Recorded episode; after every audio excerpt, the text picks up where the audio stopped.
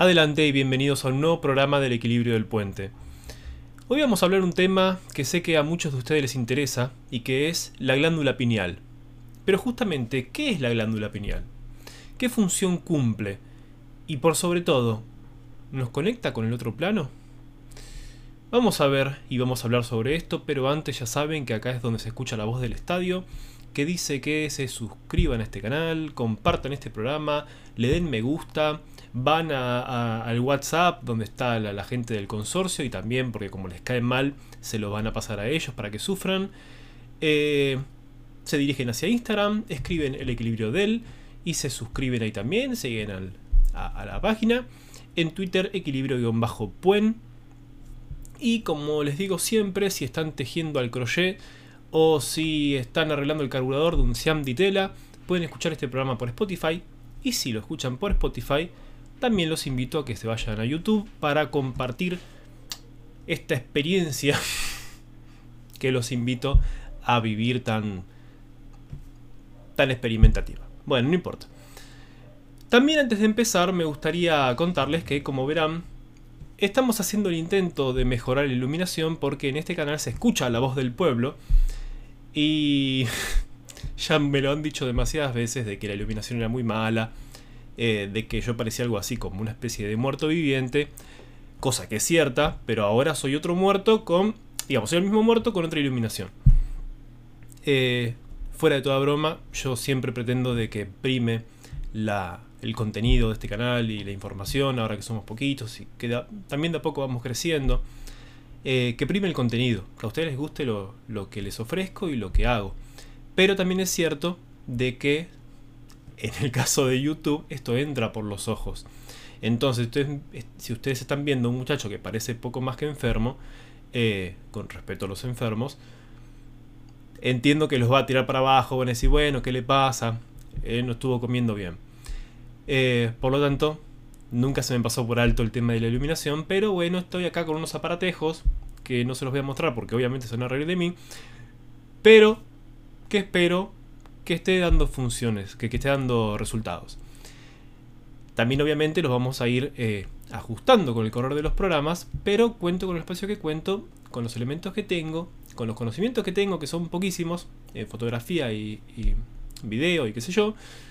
Eh, pero si de algo se trata este canal justamente, es de aprender. Y yo voy a ser el primero acá que vaya aprendiendo por sobre cualquiera, quiero decir, como adelantado.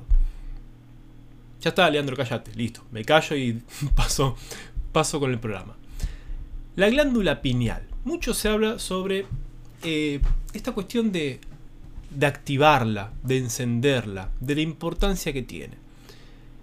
Pero a mí me parece que nosotros no podemos, entre muchísimas comillas, activar nada si no entendemos qué estamos activando y qué función cumple y hacia dónde nos va a llevar. Después hablaremos si, existe una activación o no. Bueno, pero primero vamos a entender qué es la glándula pineal. La glándula pineal es una pequeñita glándula endocrina que se encuentra en el cerebro de la mayoría de los vertebrados. Es muy chiquita, es como, como un grano de arroz.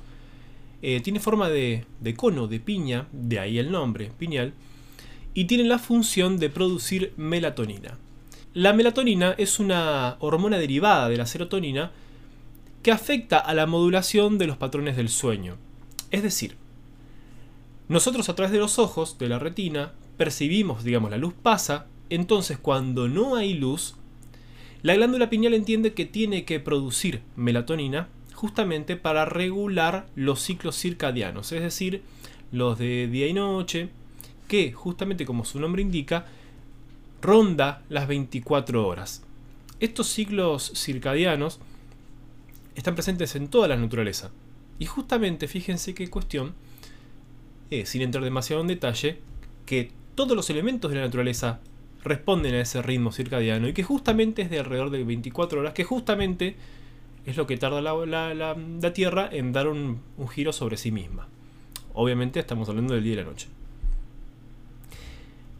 Entonces ya partimos de una base importantísima. Si la melatonina, perdón, si la glándula pineal no segrega correctamente la melatonina, tenemos un problema ya en el sueño. Por eso también es causante de insomnios y por eso también nos recomiendan cuando tenemos insomnio que no dejemos luces prendidas. Porque tenemos que enviarle al cerebro a través de nuestros ojos el mensaje de oscuridad de que ya es hora de pasar a, ese otro estadio de, del sueño, ¿verdad? Que necesitamos dormir, que necesitamos descansar. Justamente la melatonina influye en el envejecimiento, en el cáncer, en las enfermedades cardiovasculares. Entonces, si de algo, algo tenemos que entender de la glándula pineal, es que es como el regulador del regulador. Porque si nosotros, si nuestros ciclos circadianos, si esa melatonina no está funcionando correctamente, todos los otros ciclos de la, del cuerpo humano y todos los otros procesos del cuerpo no van a responder como deben responder. El tema es que acá tenemos una gran curiosidad en relación a la glándula pineal. Y es que más o menos a partir de, de la adolescencia se empieza a calcificar y tiene como una especie de, caída abrupta a los 30 años más o menos de, vida. Entonces vemos que pareciera que ya hay algo que se activa eh, en nuestro cuerpo y que también responde, si usted se pone a analizarlo, eh, a nuestra vida social. Es decir, la educación comienza más o menos justo cuando comienza la calcificación de la glándula pineal. Por eso también se verá, y permítanme la comparativa, que los chicos empiezan a perder muchísimo de esa imaginación que, les, les es tan característica. Empiezan a dejar esos amigos imaginarios que tienen.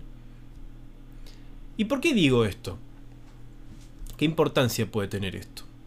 Porque si nos vamos con nuestro buen amigo René Descartes, el señor Descartes planteaba, obviamente eh, filósofo físico, matemático, planteaba que la glándula pineal era el asiento del alma. Por lo tanto, la iba a relacionar con las sensaciones, con la imaginación, con la memoria. Pero daba un, un pasito más allá el señor Descartes y decía que en ese punto, en la glándula pineal, era donde se conjugaba cuerpo y mente, entendiendo mente justamente como el alma. Fíjense qué casualidad también, cuando hablamos de la, de la glándula pineal como asiento del alma, que si nos vamos a, al budismo tibetano, supuestamente ese, ese momento entre la muerte y el renacimiento del alma, es decir, porque también René Descartes eh, marcaba que la mente puede vivir sin un cuerpo. La mente va más allá del cuerpo, entendiendo, insisto, mente como alma, como aquello que trasciende, aquello trascendente. Puede vivir sin el cuerpo, sin embargo el cuerpo no sin un alma, sin una mente. Entonces volvemos. Según el budismo tibetano, ese tiempo que transcurre entre la muerte y el renacimiento, esa reencarnación, si se quiere, puede durar hasta 49 días. ¿Saben en qué momento se forma la glándula pineal? En el embrión a partir del segundo mes. Acá es donde empezamos con el tema de las coincidencias. ¿Quieren coincidencias? Vamos a seguir con las coincidencias. Porque si nos vamos, recuerden que yo les dije que la glándula pineal tenía su nombre porque se parecía a una piña.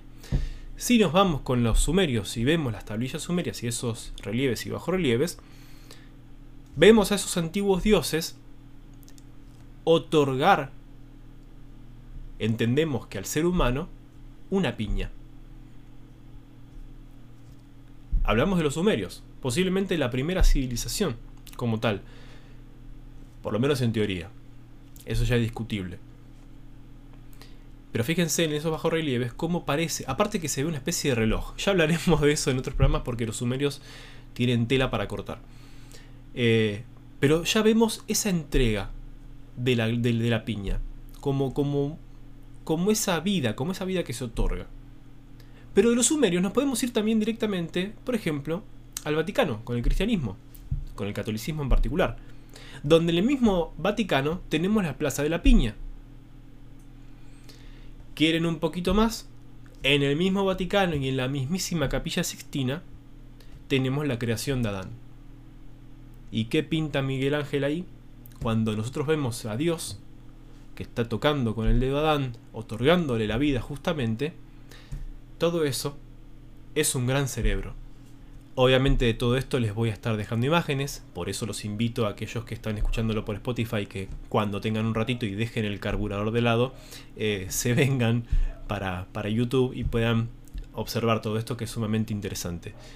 Y es que nuevamente, si nos vamos otra vez con el budismo, ¿qué tiene Buda en la cabeza? ¿Cómo es la cabeza de Buda? Justamente como una piña. Ahora bien, ¿quieren más casualidades?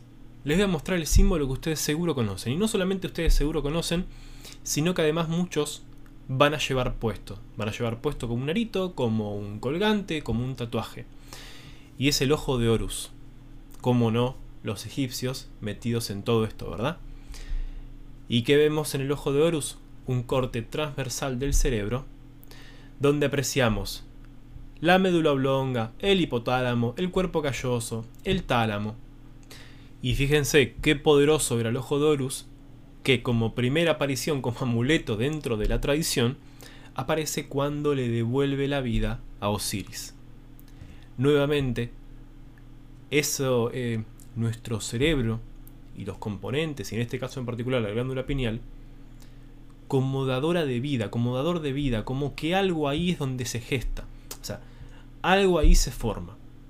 Lo entendieron todas las civilizaciones, todas las culturas, todas las religiones. Incluso el mismísimo René Descartes. Estamos hablando de que Descartes eh, vivió durante el siglo, la primera mitad del siglo XVII. Por lo tanto, no podía explicar muchísimas cosas que, manifestaba.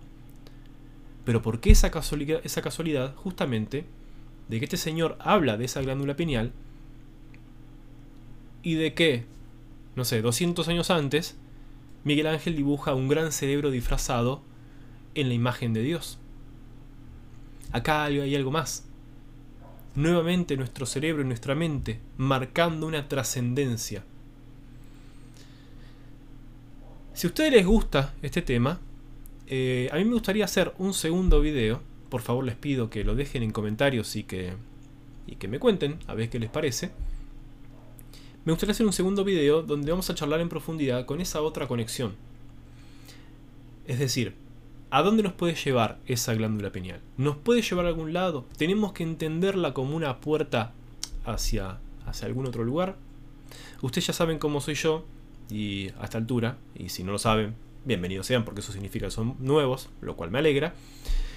Eh, ya saben a esta altura mi, mi, postura ante el conocimiento y ante todo esto. Eh, yo soy una persona que cree, insisto y como digo siempre, que arañamos apenas el cascarón de esto que se llama vida.